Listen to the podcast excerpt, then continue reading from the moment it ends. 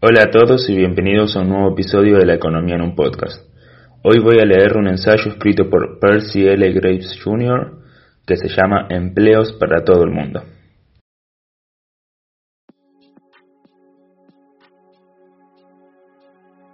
La vida es una serie inacabable de cosas que se desean. Desde que nacemos hasta que morimos, estamos queriendo cosas que no tenemos. Si así no fuera, no seríamos seres humanos normales, no tendríamos razón alguna para comer, trabajar o casarnos. Toda vida es una lucha para satisfacer un número creciente de necesidades. Tal como está organizada nuestra sociedad, la manera normal de conseguir lo que queremos consiste en tener un empleo. Podemos entonces utilizar el dinero que ganamos en comprar un mayor número de las cosas que queremos para nosotros y para nuestros seres queridos. Si no tuviéramos un empleo o un trabajo por cuenta propia, Deberíamos producir la comida que consumiéramos, confeccionar nuestra ropa y toda otra cosa que necesitáramos. Emplearnos en un lugar donde no sea posible utilizar herramientas proporcionadas por terceros constituye la manera más fácil para que la mayoría de nosotros satisfaga sus necesidades. Es por esa razón que casi todos los hombres quieren tener un empleo. Carecer de él resulta muy deprimente. Aunque no sea por la propia culpa, el desempleo continuado es quizás el futuro más sombrío que puede tener por delante una persona. El desempleo masivo y de larga duración es una de las grandes maldiciones de nuestro tiempo. La miseria, la degradación y la tentación moral no lo son todo. Además de estos castigos para el espíritu humano, el desempleo produce la pérdida invisible de la riqueza que quienes no trabajan pudieron haber producido si se hubiesen encontrado en actividad productiva. Esta es una pérdida que todos comparten. En una economía de mercado, toda persona que tiene un dólar puede comprar una parte de la riqueza total que se ofrece en venta. Cuanto mayor sea la riqueza producida y en venta, más será lo que cada persona podrá comprar con cada uno de sus dólares.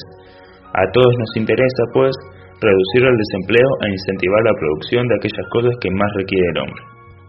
Pero, a pesar de todo, son millones los hombres capaces y dispuestos a trabajar que han carecido de ocupación durante meses y meses.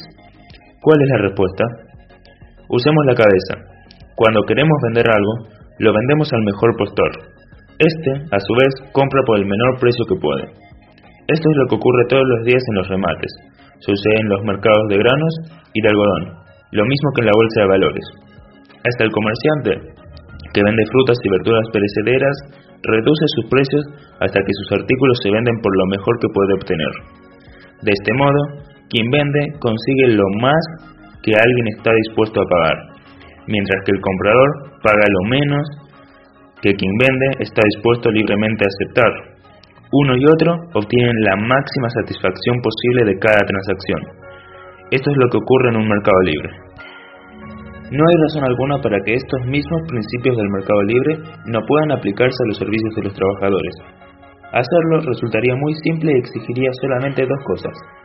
Primero, toda persona que busca trabajo debería poder elegir aquel empleo que, a su juicio, le ofrece mejor paga por los servicios que él puede vender. Segundo, cada empleador potencial debería elegir aquellos postulantes que, a su juicio, le ofrecen los mejores servicios por los salarios que él está dispuesto a pagar.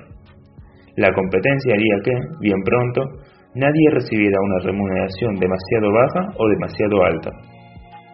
Una solución tan simple acabaría, claro está, con todos los privilegios de que gozan hoy quienes reciben una retribución excesiva según las posibilidades de los consumidores. Ningún sindicato podría asaltar a empleadores y consumidores obligándolos a pagar más de lo que resulta del funcionamiento de un mercado libre y competitivo, logrando por la fuerza o la intimidación o la violencia algunos salarios por encima del mercado libre.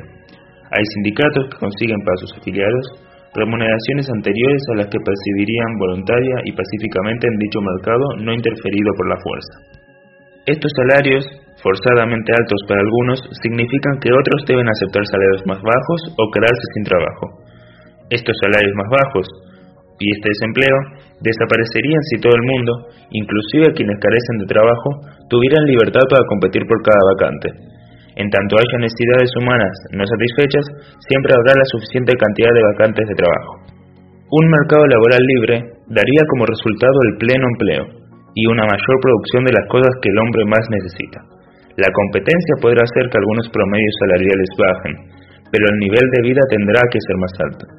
Si hay mayor producción, o sea, más bienes y servicios, compitiendo por cada dólar, los precios bajarán y toda persona con un dólar tendrá derecho a una parte mayor de esa producción acrecentada.